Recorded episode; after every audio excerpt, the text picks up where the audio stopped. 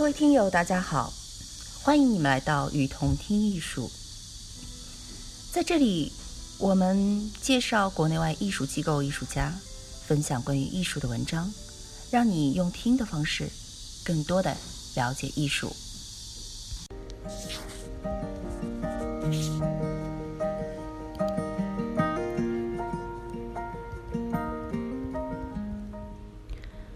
观念艺术是西方的一种艺术流派，他们的创作宗旨是强调思想、观念或者概念。艺术的观念性，我们可以看作是极端现代主义和后现代的一个契合。反艺术和非艺术的极端观念性倾向，则是极端现代主义的显著特点。它也因此而得名。在后现代艺术中，观念性通过破坏和改变旧的意识观念，建立起新的艺术价值观念。可以说，极端现代主义的破坏是在为后现代艺术的建设进行铺路、奠基。因此，我们说。极端现代主义的前卫倾向和后现代的前卫倾向具有历史的程序关系。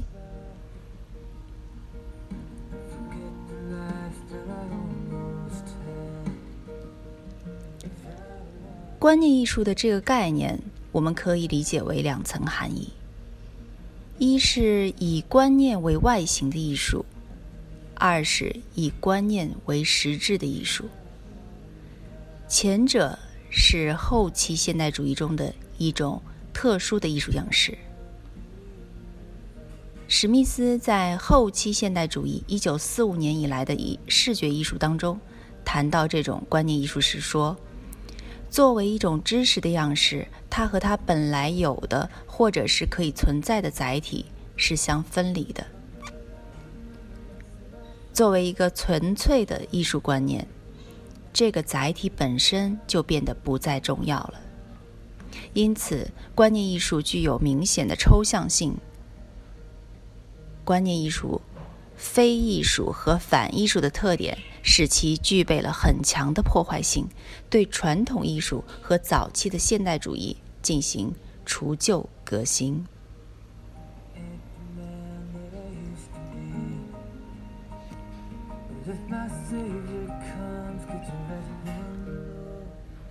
在现代艺术的若干概念一书当中，罗伯特·史史密斯说道：“观念艺术作为一种艺术样式，抛弃了那种单一的、可永久保存的、可以携带的奢华传统艺术外形。它以前所未有的方式强调观念，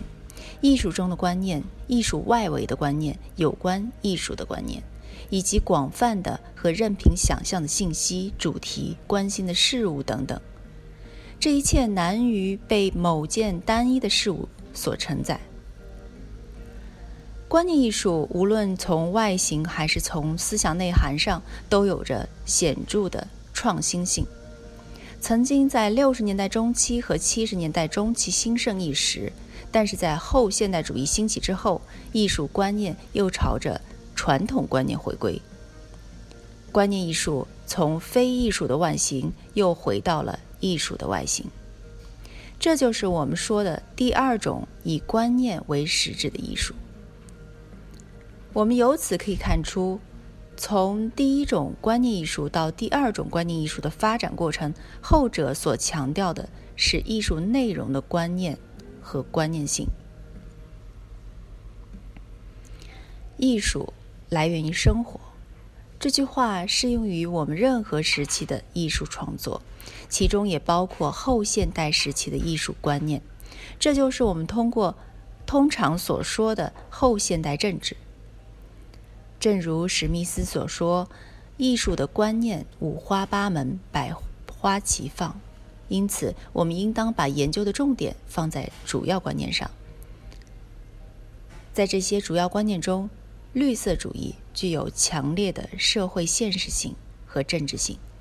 这些特点正好和后现代的观念相吻合。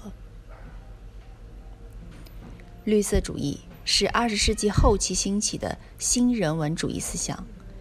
其主旨在于人和环境的和谐关系。这里所说的环境的概念很广泛，既包括了自然环境和社会环境，也包括了人自身的心理环境。可能是绿色主义在当代西方的艺术概念中还没有出现，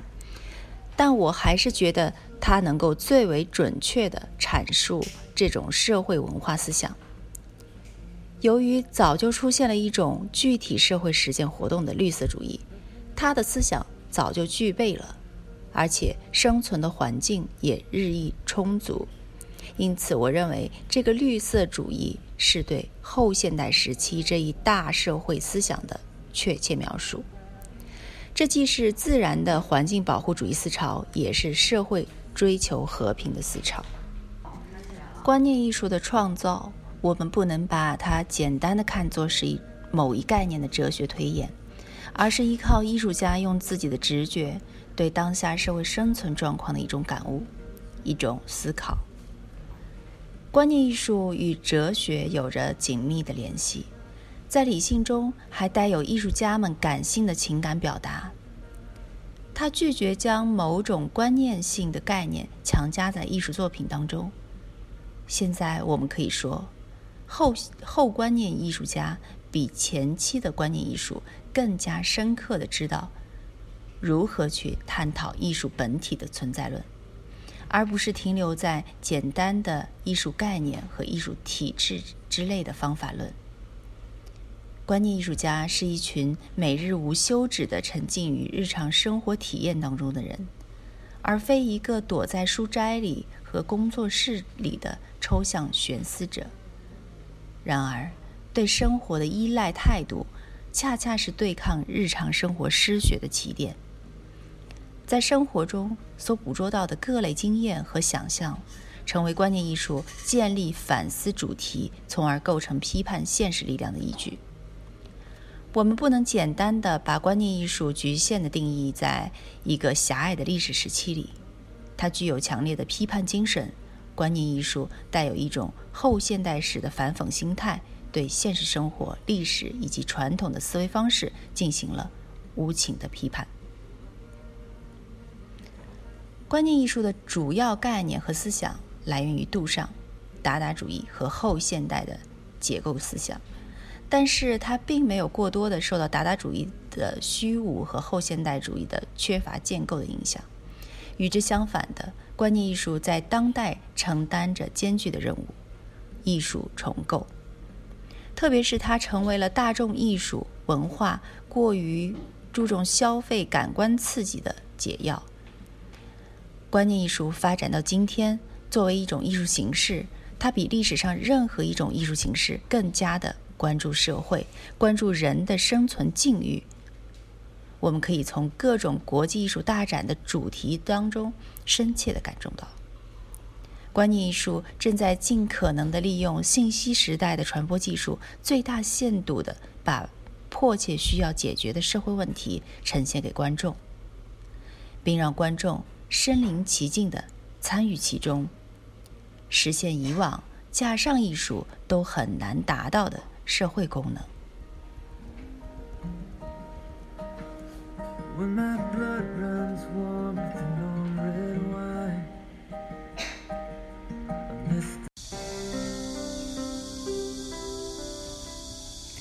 感谢您的收听，欢迎大家多提宝贵意见。并且来我们与同听艺术同名的微信和微博留言哦。